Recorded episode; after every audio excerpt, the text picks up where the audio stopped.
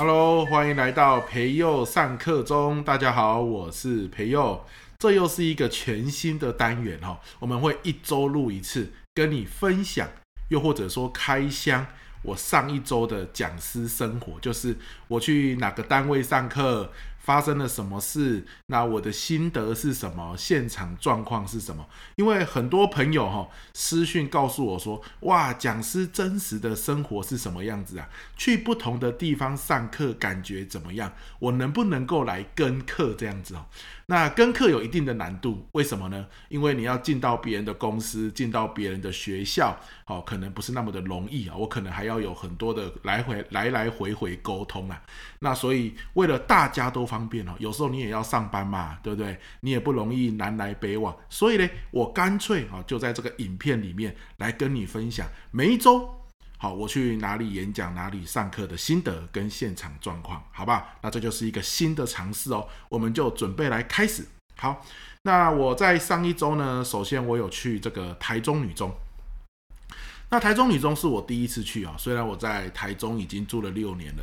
那到台中女中呢，那个导师就跟我说：“哎，培佑啊，今天哦，想请你来帮同学们分享上台表达的技巧。他们都有点害羞呢，哦，这个很紧张呢。”之前上台啊，会一直看着自己的小抄，或者是头低低，一直看着他们的这个桌子，然后讲话。哎，那么紧张怎么办？能不能教他们克服紧张的技巧？那我心里就想，哇，怎么会那么紧张呢？哈，怎么会这样啊？所以我进到教室里面就跟他们分享。后来分享了大概两个小时左右的时间，然后开始轮流请同学上台。诶，同学蛮落落大方的啊，哦，都自己主动举手上台的哦，也不是我点人上台的。然后有时候我麦克风下去问人，诶，同学也都能够讲出自己的想法。那后来课程结束的时候，老师跟我说他吓了一跳呢。我问他吓一跳什么？他说有些你问的同学，他平常在上课的时候，根本可能三四个月或是好几个礼拜，我都听不到他讲一句话。就是很害羞、很文静。刚刚你麦克风过去请他讲话，他不仅说了，而且你追问，他还可以讲出自己内心真正的想法。哇，怎么做到的？你是如何让他克服紧张的？好，那我觉得这一这一集也跟大家分享。很多时候上台，不管是我们的孩子，或者是学生，或者是我们的同仁，可能不是紧张哦，可能是因为太害怕失败。好，所以我常常去上上台表达课程的时候，我都跟学员们说、同学们说：“你今天来就是失败的。”哦，这会让他们一下子觉得放松很多。哈，我是来失败的，不是都说上台要完美吗？不是说尽力做到最好吗？可是我都跟他讲，放心，你就是上台失败的。我会看见你哪里需要更好，我会给你回馈。因为如果你上台就是最完美的，那我来干嘛？对不对？那就换我紧张啦，哈！所以你上台，把你现在的状态，你就是如实的呈现出来，按照我教你的步骤，教你的技巧，你就讲。讲完之后呢，我会给你建议，对不对？那通常这个时候，如果是在学校，我就会请老师先上台一次；如果是在公司，诶，我就会请主管啊，或者是组长啊，先上台一次。那这个时候，同学或同仁们就会发现，哎呀。老师也好，主管也好，主任也好，他们上台，老师也有给他回馈耶。哦，培祐也有给他回馈耶。那我上台得到回馈，那也是刚刚好而已。哇，今天来就是得回馈的，不用到完美。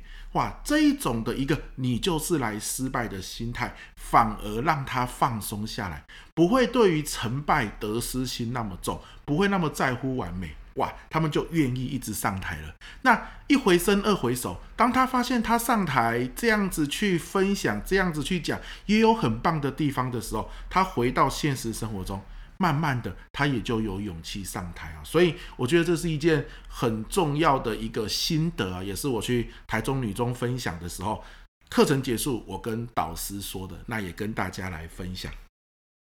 那紧接着上礼拜我还有去。这个一间学校，好，那那间学校不好说，就是你知道，有些时候是这样，就是我会告诉你是哪一间学校，那可能是我问过老师能不能分享。那企业通常我都不会讲是哪一间企业啊，因为企业嘛，有些时候他们在乎的点更多，哦，我就会告诉你我去某个单位分享这样，甚至有些时候太敏感。我就可能连讲都不会讲。OK 哈，这个就是有些时候有些局限啦。OK，那上礼拜呢，我又去一间学校分享一整天的哦，一整天，而且那个是平常日，不是周末，同学主动报名的，哇！报名呢，它的上限是二十人，哇，还报超过二十人，学校还抽签呢，好，线上抽签，然后跟同学说，哇，我们抽中这二十位，欢迎你来。然后老师还跟我说，有一个是备三，他每天还打电话问这个主办的单位说，老师，我我有没有备中？我有没有备中？我备三而已，应该有机会吧？这样子，然后每天打电话，锲而不舍啊，终于还真的被他有一个人当天临时肠胃炎。哇，这刚好就被三的同学就进来了，这样子他就非常的开心。那我为什么会讲这件事情？是因为主动报名真的有差呢？好，他们是高职的同学哦。我常常去很多高职分享，其实同学的学习动机真的是比较低落一些。很多时候他们的学习挫折感是比较重的。可是主动报名的人棒就棒在哪里？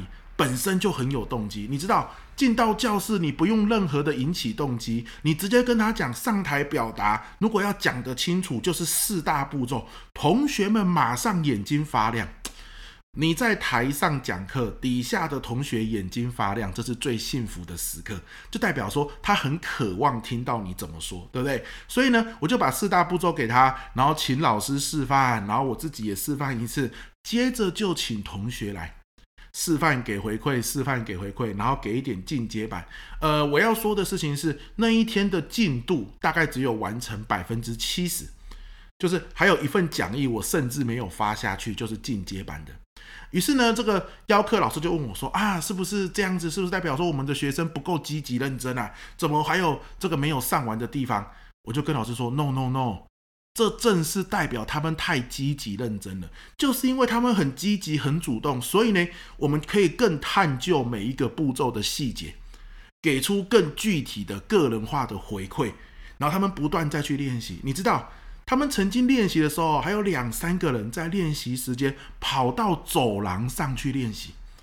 好，想要自己呢讲的这样更完整，然后呢更有说服力，然后不想打扰到其他人，跑到走廊上去，我还追出去拍照，因为那个时候已经下午了，哇，那个阳光洒在他们身上，仿佛看见了台湾的希望。哎呦，我这样有没有讲得太诗情画意了一点啊？总之，主动报名的课真的好棒，所以我也跟很多伙伴分享哦，有些时候技巧类的课，像表达力就是技巧类的课。那有些邀约单位会说，可不可以来一个全全校性的讲座，或是全公司几百人的讲座？其实真的不太适合。为什么？因为技巧类的课程就是要练习。那如果你一次几百人，甚至上千人，你基本上很难练习嘛。因为技巧类的课程就是要练习，而练习就是要带回馈。那如果今天那么多人，好啦，你真的让他练习，你也无法给他回馈啊，无法给他回馈，这个练习基本上就是没有意义的，因为他也不知道他哪里做得好，哪里做得不好。